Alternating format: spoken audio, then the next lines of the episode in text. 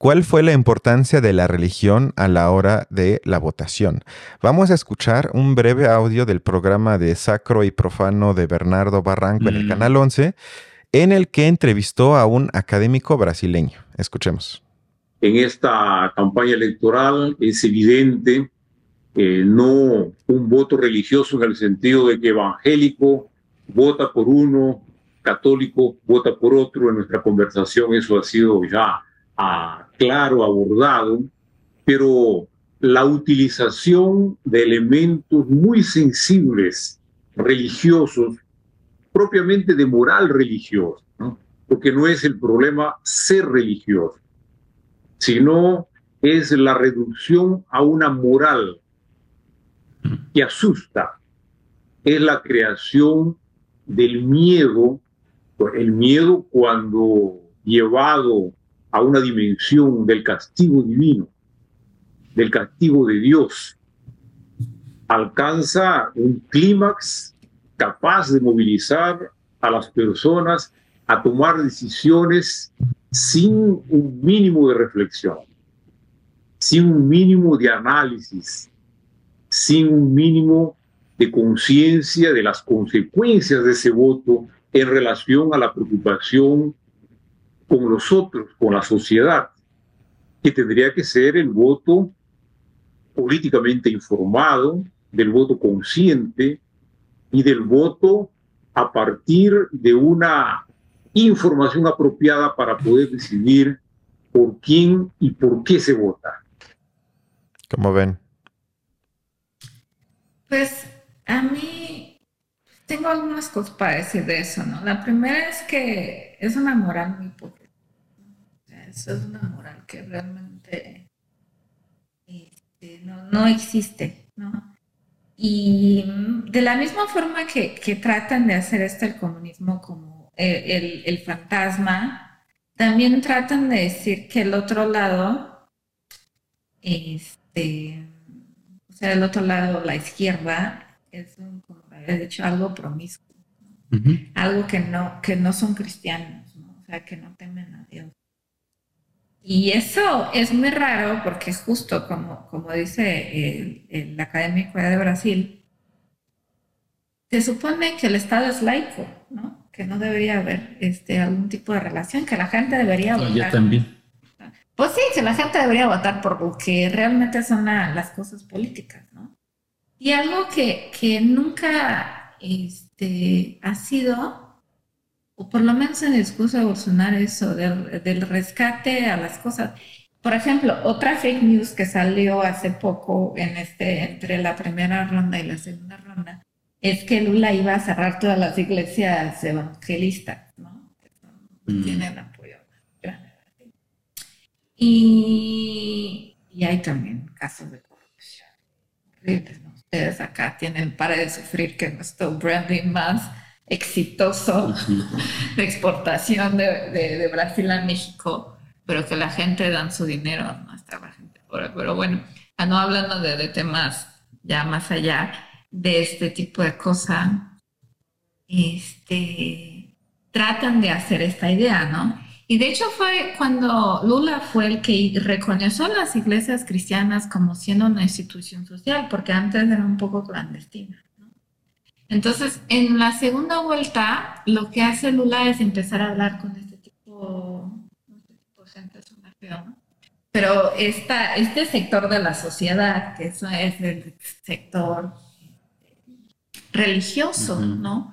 Entonces, él a principio sí tenía una, una, estrategia política, no voy a hablar solo de política de gobierno, pero llegó un momento que él, pues su, su, comité se dio cuenta que si no hablaba con este, con este sector de la sociedad, no iban a llegar, ¿no? O sea, la iglesia en general, principalmente los evangelistas, que es algo que está creciendo allá en Brasil y acá en México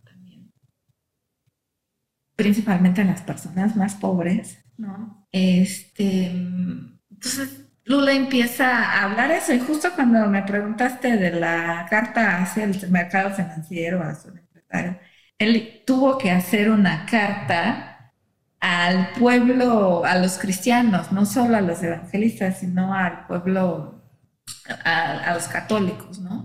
Y no fue que le dio la carta, sino fue este, un aliado suyo católico Entonces, esto también hizo con que Lula empezara a hablar, o sea, empezara a jugar las reglas del juego del otro, porque si no iba a perder un poco, ¿no?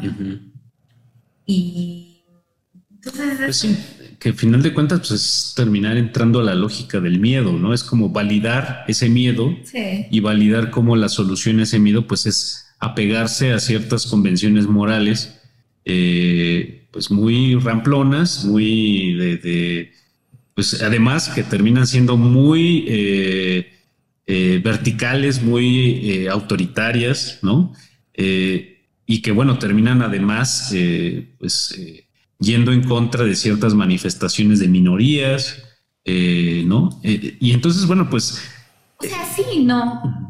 O sea, de la minoría es algo muy importante, porque Bolsonaro sí ha dicho mil veces que prefería tener un hijo muerto a un hijo gay, ¿no? De ahí sale el extremo.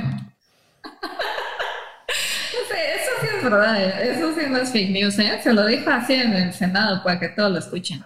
Entonces sigue con esta idea, ¿no? Este, a pesar de que, que pese a que es, Lula empieza a hacer esta cosa, ¿no? decir, ah, mi familia y de hecho empieza a hablar más de su familia, de sus nietos, que es abuelo, que es abuelos, y empieza a traer ese discurso, que él también tiene familia y todo.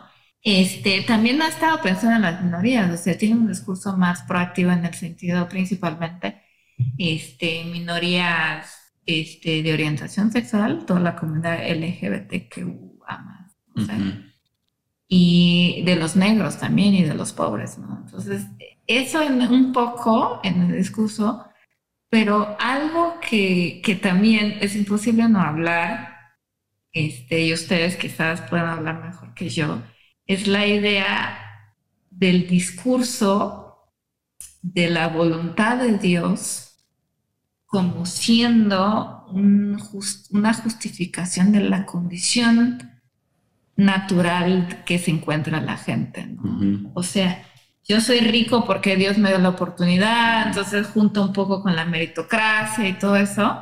Yo soy pobre porque Dios así lo quiso. Entonces ahí ya se empieza a mezclar muchas cosas, ¿no? O sea, con un poco la idea de, de generar humo, ¿no? Que la gente no vea una cortina de humo, pero para que la gente no vea realmente lo que está pasando. Sí, pues que sean eh, no tanto ciudadanos que están teniendo un eh, una opinión crítica hacia sus gobernantes, sino que simplemente sean electores, ¿no? Es decir, que sean electores y se inclinen por uno o por el otro, eh, y bueno, pues eh, creo que sí es, es muy posible ver cómo, pues entonces lo que está ahí en el centro para, para congregar a los ciudadanos como electores, pues tiene que ver nada más cómo se posicionan respecto a ciertos miedos y cómo a esos miedos le dan una especie de solución o de salida o de pues una especie de ungüento, de, eh, de un remedio ahí, pues a través de, ciertos esquemas morales, ¿no? Y bueno, eso se, se, ve este, en Brasil mucho a partir de, pues sí, del, del, pues de, cómo, de cómo hay una congregación religiosa fuerte, eh, eh, evangélica, ¿no? Que quizá en México pareciera que es un poco más eh, invisible, ¿no? Porque bueno, aquí creo que la mayoría de la gente se asume como católico llanamente, pero eh, sin embargo, eh, también, pues en el catolicismo, pues hay sus, sus matices y que sí hay una muy buena, pues influencia, o bueno, más bien una tendencia hacia, hacia esquemas morales más duros, ¿no? como pues, pues en la misma lógica, como una, especie de solución hacia ciertos miedos sociales, ¿no? Ahorita hablo sobre eso, pero hay un audio que a mí me provocó lo que a Patini yo creo que mi presión de sangre subió muchísimo y no lo podía creer. Y de hecho es un spot de la campaña de Lula de hace, que lo subieron hace cinco días a YouTube. Eh, nada más lo encontré en portugués, entonces te pido por favor que ahorita nos lo puedas traducir. Es muy breve. Ligação Ah, não, de novo? Lula vai legalizar o aborto. Você não cansa de inventar mentira, não? Lula nunca foi a favor do aborto, nunca sancionou nenhuma lei que fala sobre isso. E outra, essas questões não são de responsabilidade do presidente, sim do Congresso. Já Bolsonaro diz que é contra o aborto e falou em uma entrevista que queria abortar o próprio filho. Olha só, quem é que defende o aborto então? Sai fora, assombração. Hum, não acredite em velhos fantasmas. Agora é Lula presidente. What? este audio resume muy, muy bien lo que ha sido esta campaña de la segunda Exacto. vuelta, ¿no? O sea, resumiendo, este, están hablando dos personas y están diciendo que una leyó en algún lado que Lula era a favor del aborto y Bolsonaro era contra el aborto, ¿no? Esta idea de los valores cristianos de contra la vida, ¿no? O sea, que no ven realmente el aborto tema social, ¿no? De decisión individual. Entonces ahí también obviamente es, hay un machismo muy, muy, muy, muy fuerte en el gobierno de Bolsonaro. ¿no? Ya, obviamente, para hablar del tema del aborto, es un tema muy, muy delicado, ¿no? Y, y como mujer, este, yo diría que es una decisión muy individual, ¿no? Pero esta idea de, de y lo mismo pasa acá en México, ¿no? O sea, decir que el aborto. Este, que sí, que es algo inmoral, ¿no? Que ante el, mundo. Y se los digo porque es, es un tema que, que, trata de cualquier tipo de religión, ¿no? O sea, cristiana en general. Y, pero hasta, hasta dónde llega el punto, ¿no? O sea, de que Lula, que sea una campaña de Lula diciendo yo no, no voy a votar por eso, cuando en algún momento quizás él no haya decidido que sea a favor de, pero que, que hubiera los medios para que eso fuera más bien una política de salud, porque todos los que sabemos es que el aborto es una política de salud pública, ¿no? Porque la gente con dinero sigue abortando, ¿no? El problema del aborto son la gente que no tienen condiciones de decidir no solo decidir el momento, pero sino condición de planeación familiar, ¿no? de acceso a, métodos contraceptivos. Pero algo de eso que es muy importante de pensar es que cuando estaba tomando mis clases de ciencia política en la facultad, una maestra me dijo, es, es mejor ser un senador, tienes más poder como senador en Brasil que como presidente. Y eso porque hace el presidente propone algo y eso tiene que ser votado por el Senado. Si el Senado dice que sí, chido, ¿no? El presidente dijo que sí, el Senado dice que sí. Si el presidente propone algo y el Senado dice que no, ya no puede. El Senado tiene, a menos que sea una medida. Y si el Senado, por ejemplo, propone algo y el, y, y el presidente, o sea, hay como estas dos cosas, ¿no? Tiene que uno estar validando el otro para que no sea una, una dictadura. ¿no? Si el Senado propone algo y el presidente dice que no, pero se regresa al Senado y el Senado dice que sí, ya es sí, ¿no? Entonces el Senado es el último que da la carta, ¿no? Por decírselo así. Entonces, lo que, lo que decíamos, el Senado India, por ejemplo, el gobierno de, el partido del gobierno de Bolsonaro tiene 99 caderas ahí, sillas, ¿no? De los unos 500 más o menos. Este, pues son como 20%, pero 20% solo de un partido. Hay los cachitos de los otros, este el PT ha incrementado un poco su participación también, pero eh, el presidente solito no hace nada allá, o sea, necesita la aprobación del Senado. Y es ahí donde creo que, por un lado, se va a dificultar mucho Lula proponer sus cosas, porque todo lo que él quiera hacer, él tiene que estar respaldado por el Senado. Y si el Senado de alguna manera recibe dinero, recibió tanto dinero del gobierno Bolsonaro, también es ahí donde es decir, ¿no? Este, van a estar este, jugando contra estas mordidas, ¿no? O sea, decir, no, ya me pagaron tanto, ahora para que yo te ayude o para que apoye tus proyectos. Entonces, este, más allá del tema del aborto, que son temas que uno piensa, pues hoy en día no se debe estar discutiendo este tipo de cosas ya, ¿no? Más así, este. Pero todo se me hace muy, muy interesante. Eh, y la propaganda electoral hoy en día se hace mucho por internet, pero eso todos los días hay propaganda electoral en Brasil en tele abierta.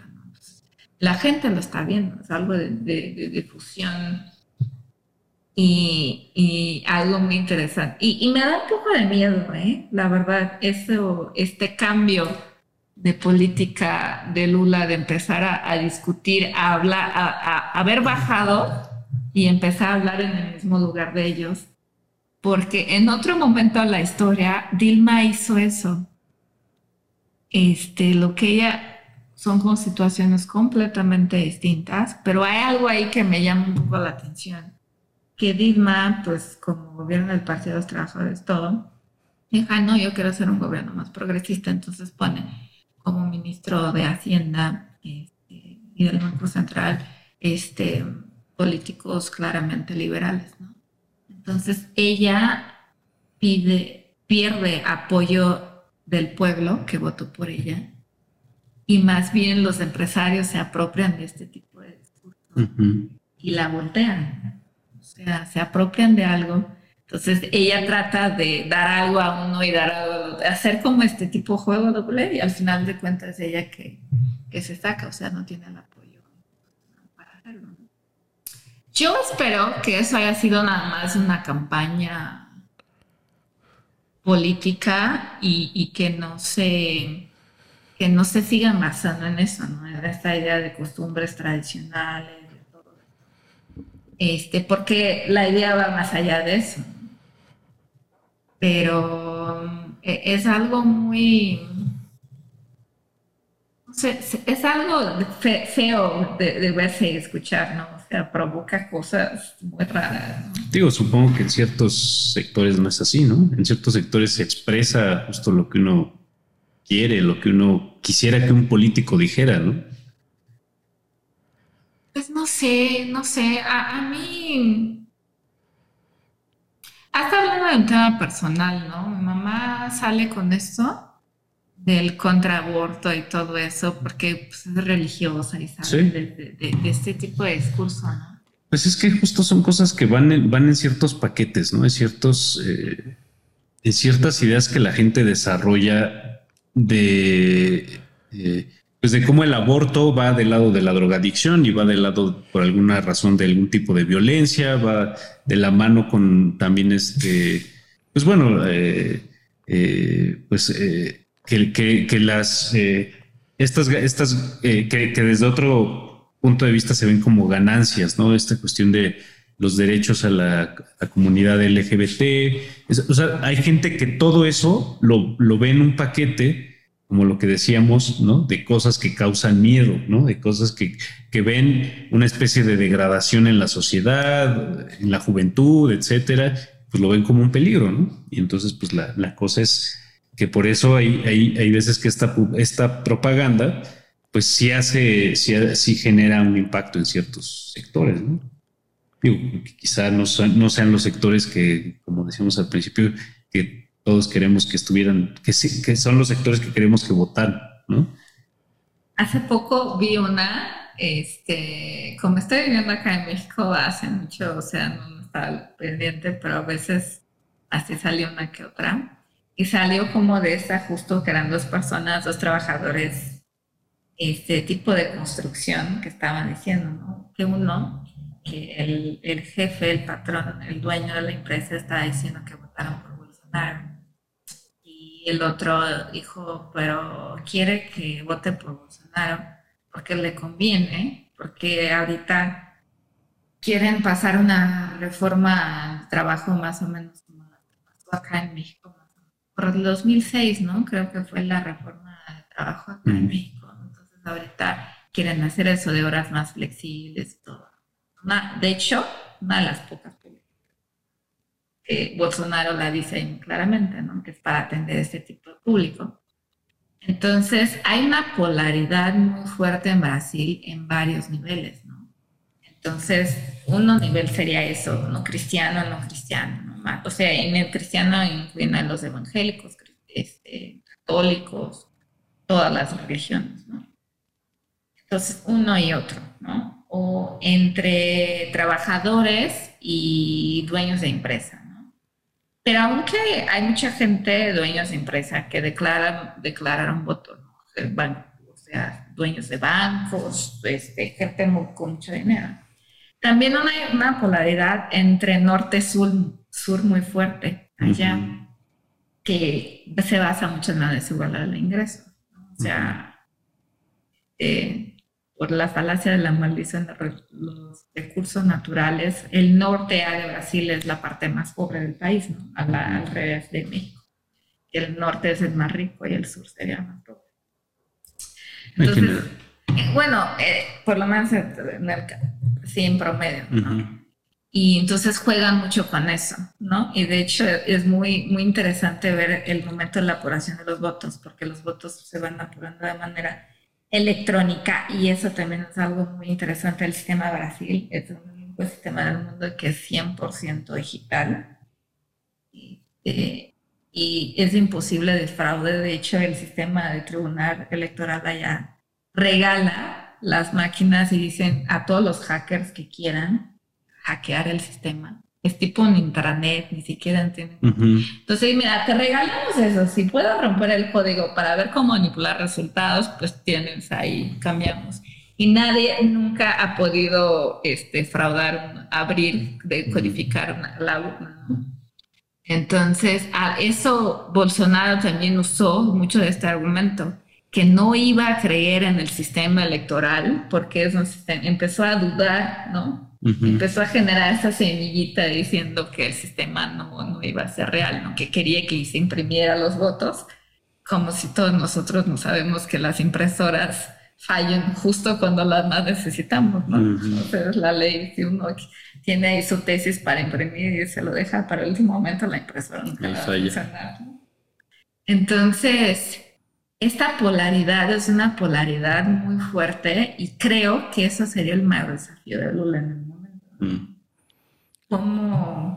Y eso es algo muy importante. Si uno ve el discurso de Bolsonaro cuando ganó hace cuatro años, dijo, nuestra bandera nunca será roja, ¿no? Y roja por el Partido de los Trabajadores. Entonces sale con ese discurso que es la bandera nacional.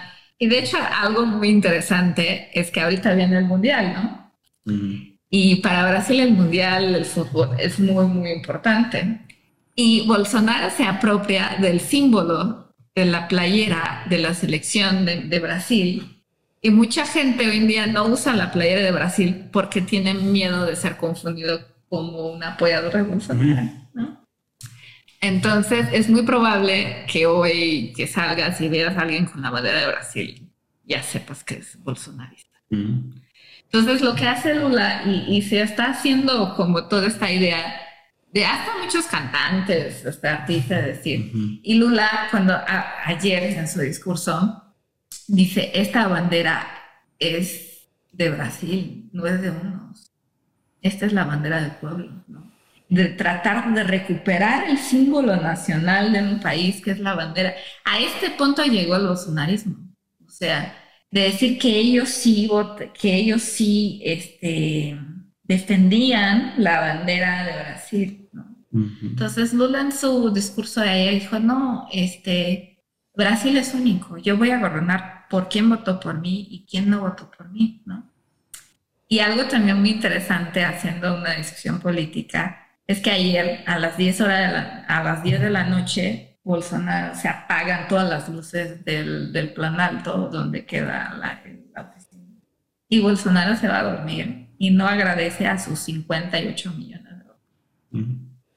O sea, él no tiene, y, hoy de hecho hasta muy tarde se pronunció y no, no salió, por lo menos hasta antes de venir para acá, no, no vi que él hubiera dicho que iba a aceptar los resultados. No directamente habló con algunos ministros y dijo que sí, que iba a aceptar los resultados. Pero es más, parece como niño chiquito.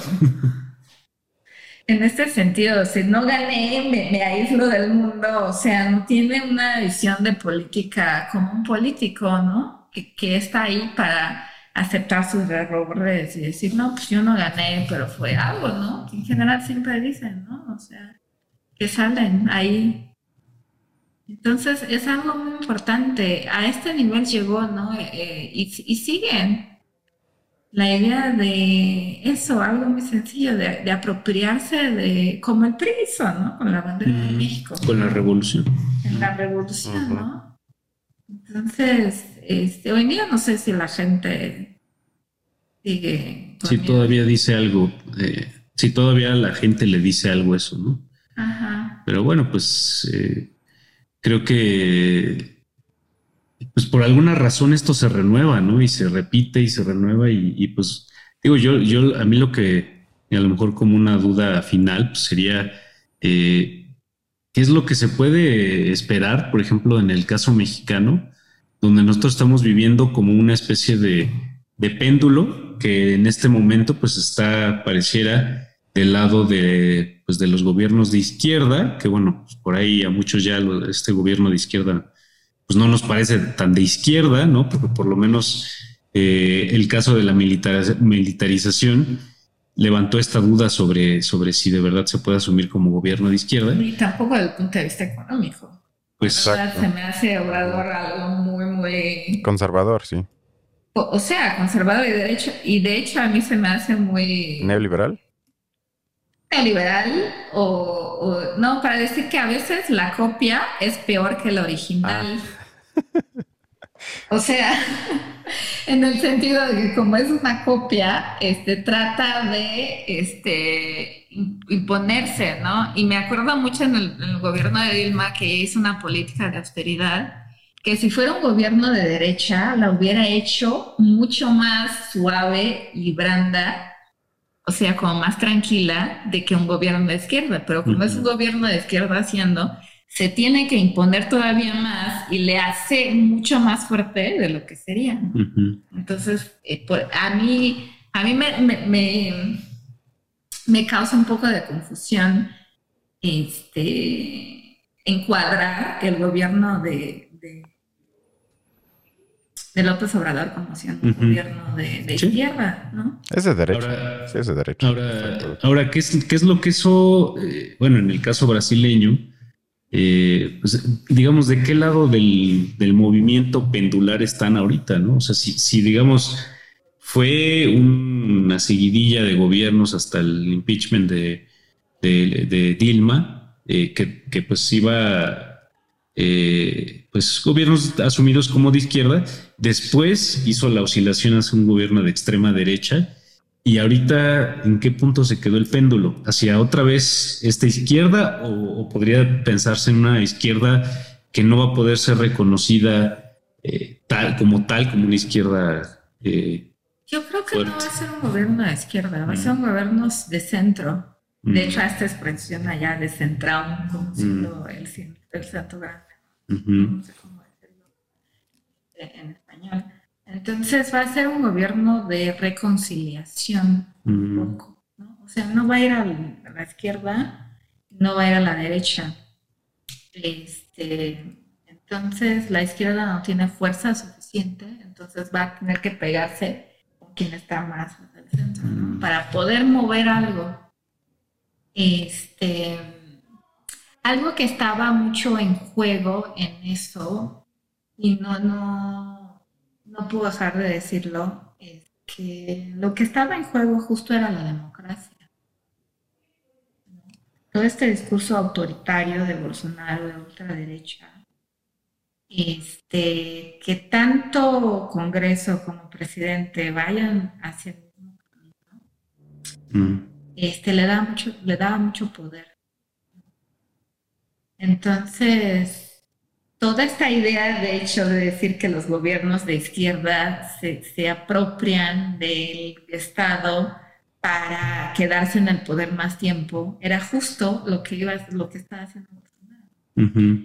y, justo otro día estaba escuchando algo que, no, ahorita no me acuerdo quién lo decía, era que decían así, si no te gusta ni Bolsonaro ni Lula, votas por Lula porque Lula va a poder hacer mucho menos cosas que Bolsonaro. Mm. Porque como Bolsonaro tiene el Congreso, O sea, va a dejar las cosas igual, digamos. o sea, va a mantener un status quo mucho más, va a haber un juego, un equilibrio de poder que en general se hace en la democracia más allá que Bolsonaro. Porque Bolsonaro se estaba volviendo como un transformer, ¿no? Mm. O sea, de una cosa, de un mutante o algo así como un mini monstruo que como tenía. Y eso me pareció muy... Creo que la persona lo estaba diciendo más para decir, para te- intentar cambiar votos de la gente que estaba en duda por quién votar o no. Pero creo que eso va a ser un poco el resumen de cómo va a ser el gobierno. Mm.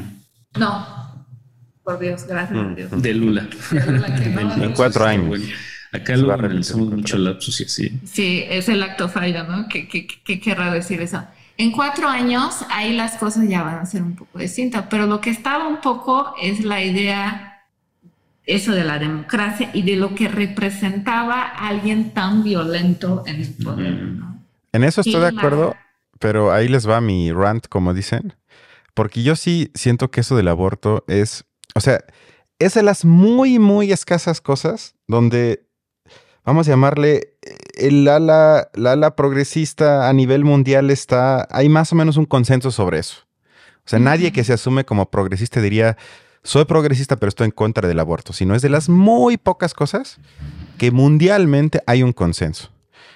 Y además, al mismo tiempo, es uno de los blancos de ataque favoritos de la extrema derecha, que obviamente lo asocian, como ellos le llaman a una que ni siquiera existe, pero ellos le llaman marxismo cultural, donde uno de los elementos más fuertes es el feminismo.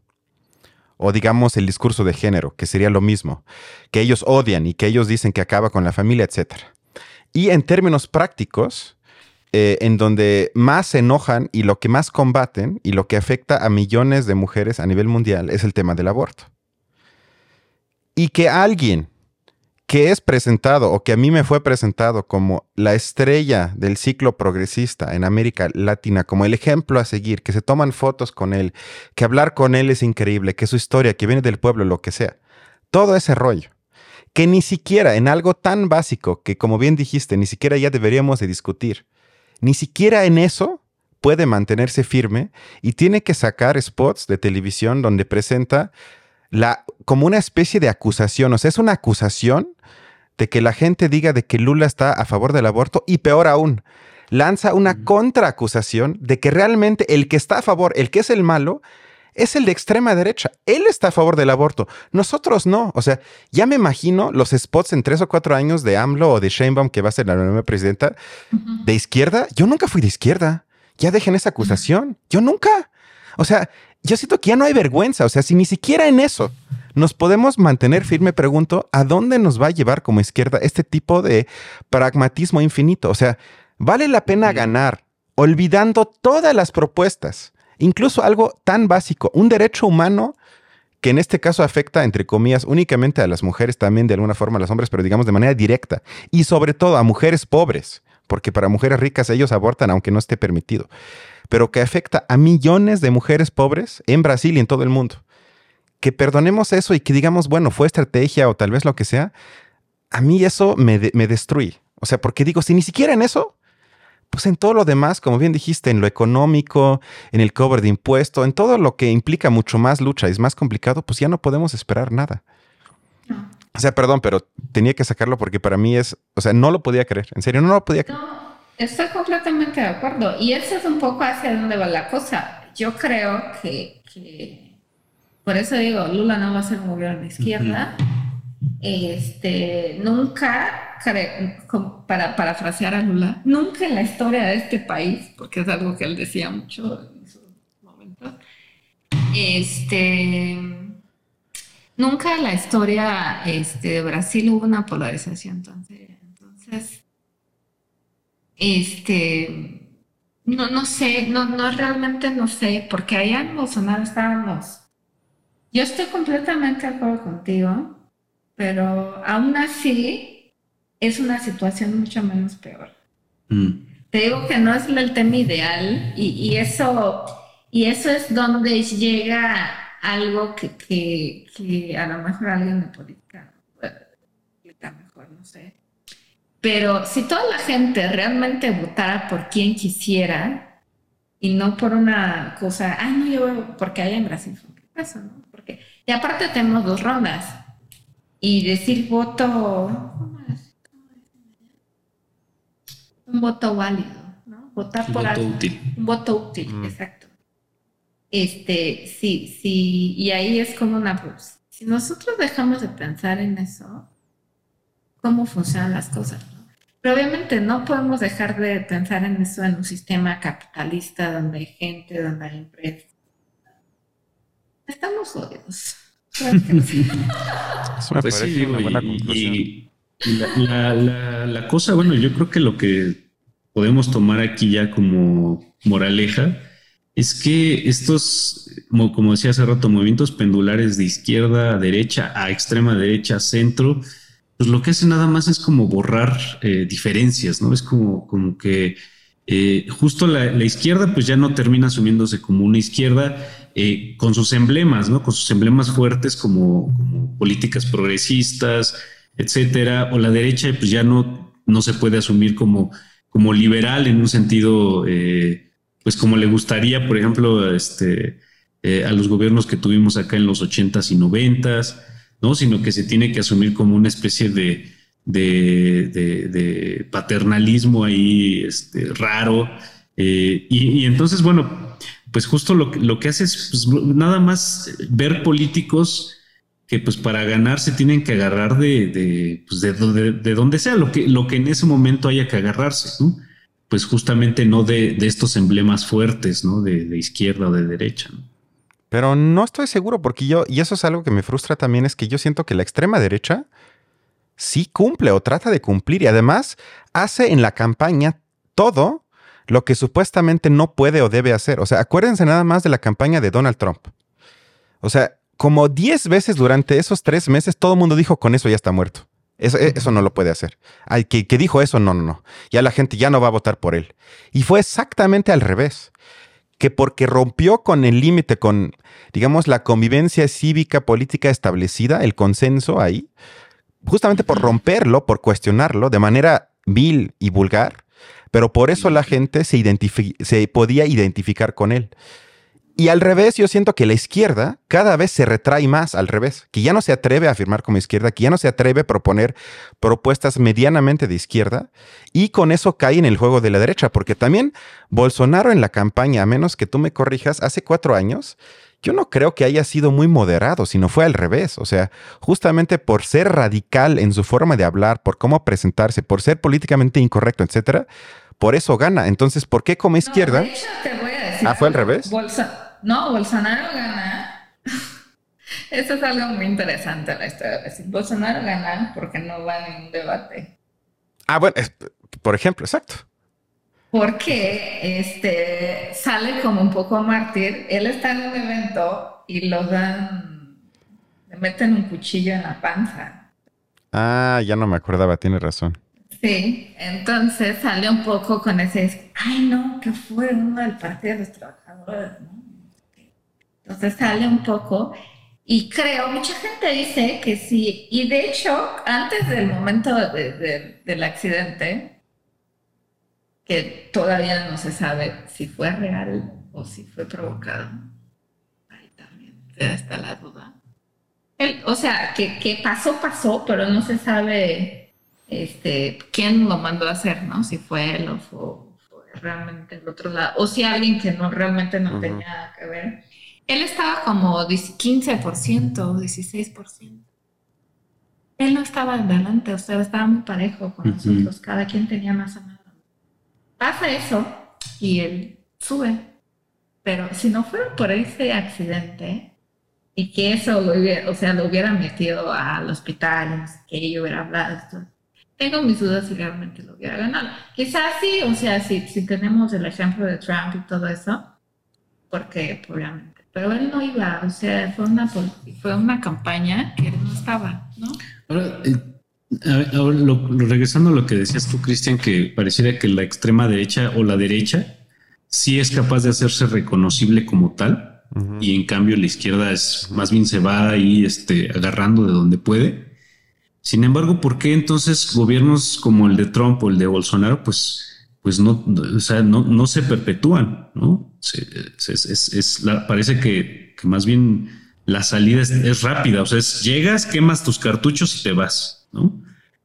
O sea, también, ¿por qué pasa eso? Eso es, tan, bueno, violento en un sentido de que es como, como una especie de, de irrupción fuerte, escandalosa, y después se apaga y pues entonces llegan estos gobiernos de izquierda que pues ahí se borran con cualquier este eh, aire, ¿no? Que cualquier aire de, de, cosas que a la sociedad pues, ya no le parecen bien y pues ahí, me, ahí, como que las agarra como puede. Eh, y sin embargo, pues pareciera que es, por lo menos en Latinoamérica, pues como cosas que a lo mejor, si tomamos el ejemplo eh, brasileño, pues tienen siempre una, un continuará, ¿no? Eh, Lula, estas figuras fuertes, López Obrador, que estuvo en campaña 18 años y pues la última sí, sí resultó ganador. Y son, son figuras que pues ahí, ahí están, borrándose como y agarrándose lo que pueden, pero ahí están. Y en cambio, pues estos gobiernos de derecha tan reconocibles, tan eh, radicalizados, pues te digo, como queman sus cartuchos. Pero yo creo que es algo muy importante. Hoy en día ya no se habla tanto de partidos, sino de personas. Y eso es algo muy, muy importante. Pues sí. O sea, por ejemplo, el Partido de los Trabajadores no pudo hacer su sucesor después de. O sea, hubo el impeachment, que eso es algo importante. Luego ganó Bolsonaro.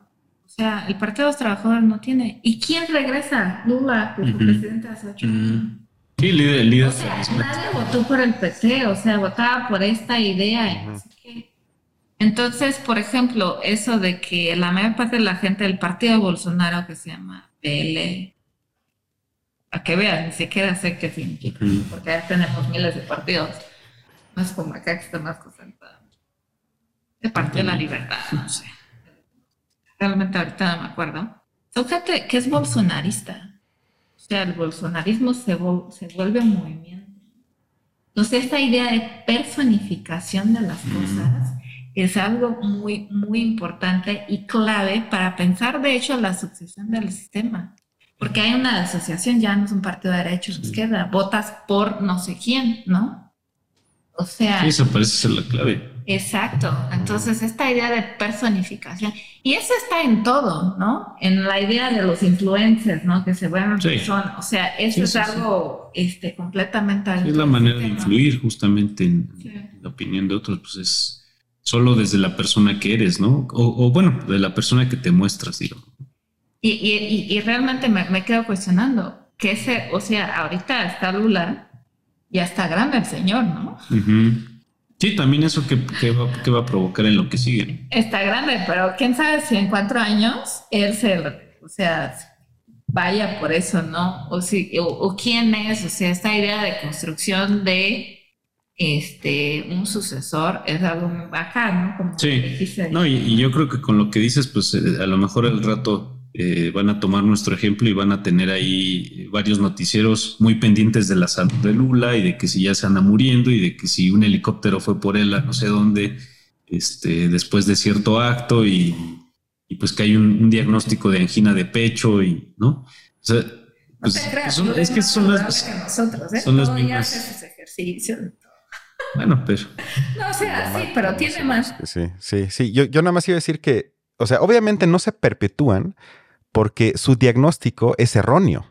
O sea, obviamente lo es. O sea, eso yo creo que los tres lo podemos compartir. O sea, son a veces hasta ridículas sus fantasías de cómo seríamos un país un poco más justo, un poco más seguro. O sea, es ridículo. Pero aún así, si vamos a la experiencia histórica un poco extrema, que no es lo mismo, pero eso sería tema para otro podcast, el fascismo también fue muy breve. O sea, si vemos Franco, Mussolini y Hitler, el único que se pudo perpetuar muchos años fue Franco, por condiciones históricas muy específicas. Pero si hablamos de Mussolini y Hitler, fueron experiencias muy breves. Si lo ves en 100 años de historia, muy fugaces. Pero aún así, fueron experiencias. Es como, un ataque terrorista. Sí, sí. o sea, exacto, O sea, es, algo que dices, bueno, o sea, tuvo un impacto histórico de los crímenes más grandes en la historia de la humanidad. Entonces, aunque sea breve, porque la gente se va a dar cuenta que obviamente eso no es la solución, pero basta con cuatro o ocho años. Y sabes que algo muy importante es que Lula consiguió menos votos. O sea, el margen de, de, cambio de voto de Bolsonaro, de Lula hacia Bolsonaro. De la primera a la segunda vuelta. Sí, Bolsonaro logró tener más gente que votara por él que Lula. O sea, porque de hecho el margen... Sí, más, más hubo cambio hacia, favorable hacia Bolsonaro, que hacia, Lula. Y mucho por este tipo de estrategia que, que hizo. O sea, en el último debate que hubo, que fue como a las 8 de la noche, al final del debate, Lula se puso una... Se, se metió en una confusión de estos temas que mucha gente ya le, le, le, chocó. O sea, mm. o sea, como que... Solito se... solito se hizo... exactamente. Y justo con estos temas y mucha gente, justo porque, porque se le hace una contradicción. Entonces, este 1% fue muy, muy, muy poco. O sea, pensando en un país como Brasil y pensando que los otros candidatos que tuvieron más votos este, fueron todos hacia Lula, se hubiera ganado mal, con un margen mucho mayor, ¿no? Pero hubo este, este cambio de voto de Lula hacia Bolsonaro y mucho también por una mejora del gobierno, o sea, de estas políticas que les dije que salieron en las últimas semanas. Incrementaron un auxilio que se llama Auxilio Brasil de 400 reales para 600 reales. Eso sería 400 reales como, como como 3 mil pesos, ¿no? No, 1.600 pesos. Ah. Porque okay. es por cuatro, ¿no? Más o menos. Ah, es que sí, está en cuatro, sí. Sí, está en cuatro. O sea, lo subieron como mil pesos, 800 pesos. Mm. Este, incrementó más gente en eso. O sea, hicieron varias políticas. Y, y esa es la confusión. Todas las críticas que Bolsonaro hacía a Lula de que era un gobierno populista, que le daba dinero y todo eso, fue eso lo que hizo que Bolsonaro tuviera una... Entonces, ahí, o sea, empieza a haber una confusión. Si Lula, por un lado, está haciendo cosas este, dichas como de gobierno más derechoso, de, de manera menos progresista, Bolsonaro empieza a adoptar políticas más populistas para mantenerse en el poder. Entonces, ahí también Y, se, mezclan, o sea, para, para ver que... Si uno hace reaccionar al otro. Exacto, y, se va, y se va, o sea, se va generando este tipo de, de, confusión, ¿no? Entonces, hasta para la, y es eso, Bolsonaro es, es de extrema derecha, pero tiene, hizo políticas de auxilio populistas, de dar dinero a la mm. gente. Entonces, ¿sí es de derecha o es de izquierda? ¿no? O como acá, este, López Obrador es de izquierda, pero por otro lado, no, no sé si es eso, la idea de la corte, o sea, ya no sabes, ya no sabes qué, ¿no? Pues sí. Yo creo que es más o menos fácil de identificar porque eh, los de derecha sí dan apoyos populares, pasa en muchos países, también entre otros Turquía, Polonia, hasta en Rusia, pero únicamente a los paisanos. O sea, hay una clara eh, dicotomía que establecen entre los que son de nuestro país, de nuestra patria, de nuestra comunidad, y los que no forman parte de ella. Y ningún líder, por lo menos desde mi punto de vista, que se asume de izquierda, haría ese tipo de dicotomía. En todo caso, al revés. O sea, en un país como México y Brasil, con tantos migrantes tan necesitados, tendrías que decir, a los que más les tendríamos que ayudar son a los migrantes y también a la propia gente, pero también a los migrantes. Y sin que lo sepa exactamente, pero me, atrevo a decir que Bolsonaro no abrazaba a los migrantes. No, para nada. Pero no sé, este tipo de discurso se me hace muy... Una vez me invitaron para un programa de radio allá en el pueblo. Este... Mm. este no es tanto pueblo, es la capital, la ciudad se llama João Pessoa, es una ciudad de, la costa de Brasil pero decir, ay no, pero es eso, y venía con ese discurso, no, es que la gente de Venezuela viene acá y quiere robarse el dinero, nosotros ya tenemos poco, no, y no sé qué. Y le dije, mira, este, hay una migración muy fuerte de Brasil, adentro de Brasil, del norte, en relación al, al, al sur, ¿no? De hecho, mi papá es del sur, mi mamá es del norte, si ella sale del norte y se va allá, conoce a mi papá, o sea, siento de no sé qué. Y le dije, ¿sabes? ¿Te das cuenta un señor, ya obviamente votó por Bolsonaro, estoy segura, te das cuenta que este tipo de discurso que estás diciendo en relación a la gente de Venezuela es la gente, lo, que dice la gente del sur en relación a nosotros. Y, me, y, le dije eso y le voló la cabeza y me dijo, tienes razón. Y digo, exactamente eso.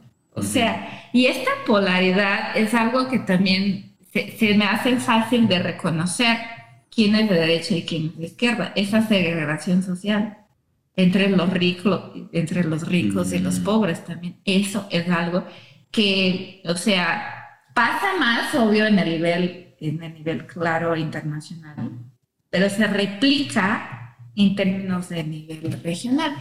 Y es muy obvio. Brasil, o sea, si uno tiene la curiosidad de agarrar el mapa de Brasil y ver a dónde ganó Lula y a dónde ganó Bolsonaro, va a ver que Bolsonaro ganó mayormente en el sur.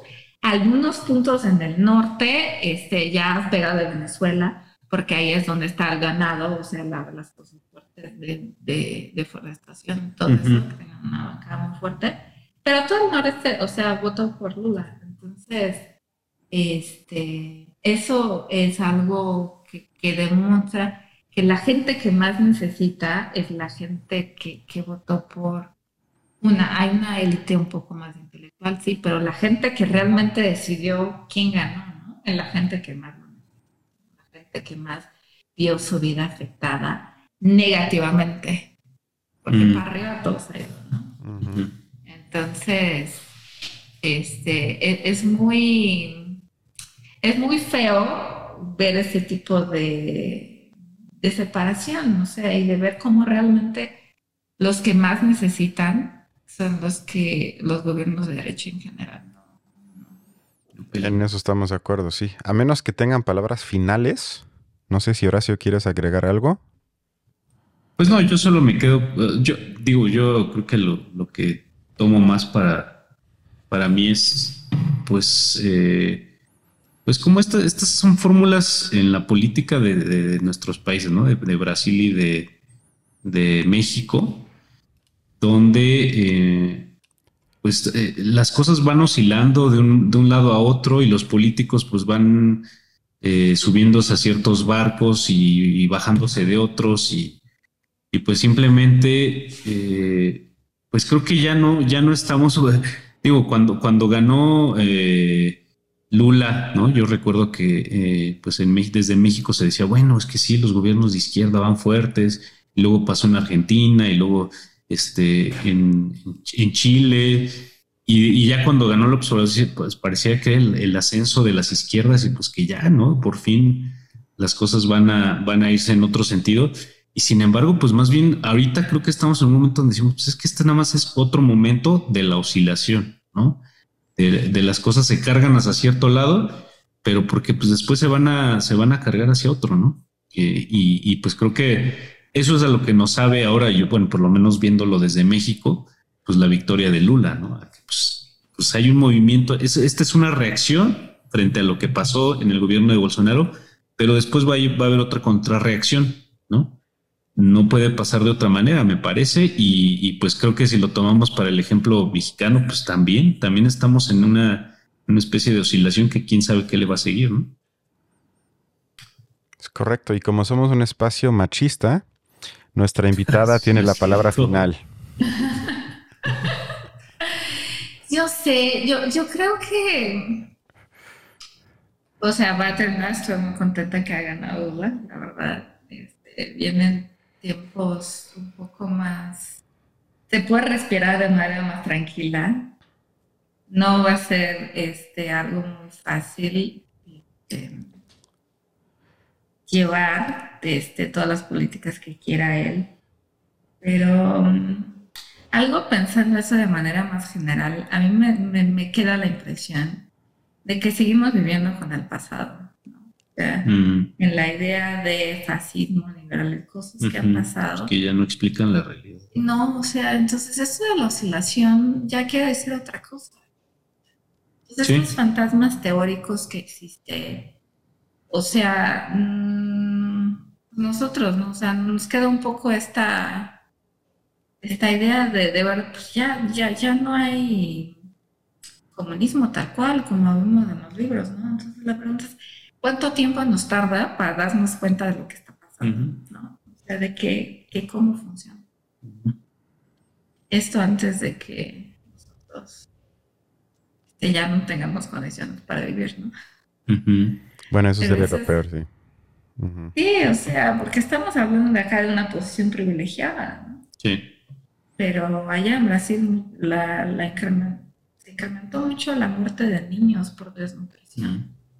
Esa es una de las cosas pues reales. Y se incrementó, por ejemplo, el número de muertes de niños porque no se vacunaron, porque no tocamos en el asunto. Más tras la pandemia de los movimientos anti entonces todo eso este, se lleva. Y algo que termina algo muy, serio es que la gente que votó por, por Bolsonaro empezaron a decir, Brasil está de luto. Mm. Eh, ah, bueno, eso ya nos lo sabemos también.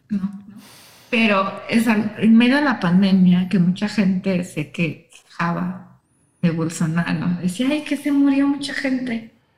¿Cómo se llama la gente que cuida los muertos en los cementerios? Mm. Ah, eso sí, no sé. Yo ni siquiera sabía. Ah, pues eh, enterradores o. ¿Enterradores? sepultureros. Sepultureros, a ver.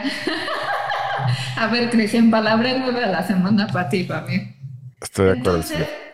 Bolsonaro dijo, ay, es que hay muchas muertes. Y Bolsonaro ¿y yo qué tengo que ver con eso? No soy sepulturero.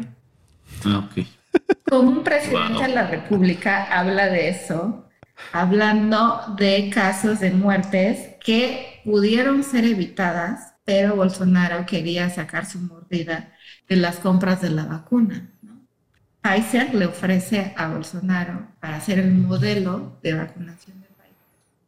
Y Bolsonaro dice que no. Al final la cuenta Pfizer es una de las últimas que llegue Entonces con eso yo creo que termina, o sea, es como en palabra final. Mucha gente dice Brasil está de luto, pero Bolsonaro nunca tuvo empatía por la gente que realmente necesitaba, que perdió gente. Y estamos hablando de muertes reales. No, estamos hablando del punto de vista. Sí, Si es la gente que, que vota porque la desigualdad incrementa tanto y la violencia y todo eso, o la gente que murió por la pandemia, o la gente que murió los niños que no fueron vacunados porque se disemina la información del virus, o porque la gente que realmente muere porque no hay condición, no hay que comer. Entonces, ese regreso al hambre es algo muy fuerte y algo que nosotros a veces desde nuestro punto de privilegio nos olvidamos. Pero lo que pasa es algo real, completamente real. La gente no tenga lo que comer. Es algo que, que nos tiene que provocar algo de empatía, ¿no? Al mínimo. Entonces, este, yo por un momento, cuando vine a vivir acá a México, pensé que, y, tengo mis dudas, que eso no va a pasar en México. En el próximo seis años, no sé, pero esta polaridad que se ha vivido en otros lados, este siento que las cosas acá llegan un poco retrasadas pero de un gobierno de extrema, derecha acá, ojalá no. Entonces la idea de esa polarización es algo que, que los gobiernos mexicanos deberían tener en cuenta, no, no dejar llegar a este punto, porque las consecuencias, no solo en durante, pero en el después, son muy, muy graves. Esperemos que te equivoques, pero... Ojalá. Eh, que los economistas no son muy buenos de previsiones, ¿eh? Justo, te juro que justo te iba a decir, justo iba a decir, ojalá seas como los economistas que yo leo que aciertan en nada. Entonces eh, podemos tener ahí un poco de fe. Eh, Patiene, muchas gracias por tu tiempo. Espero que no sea la última vez que estés de visita. Y eh, sin más, Horacio, también gracias. Y nos vemos la otra semana entonces, ¿no? Gracias, Patiene, y gracias, Cristian. Nos estamos viendo. Hasta luego, cuídense.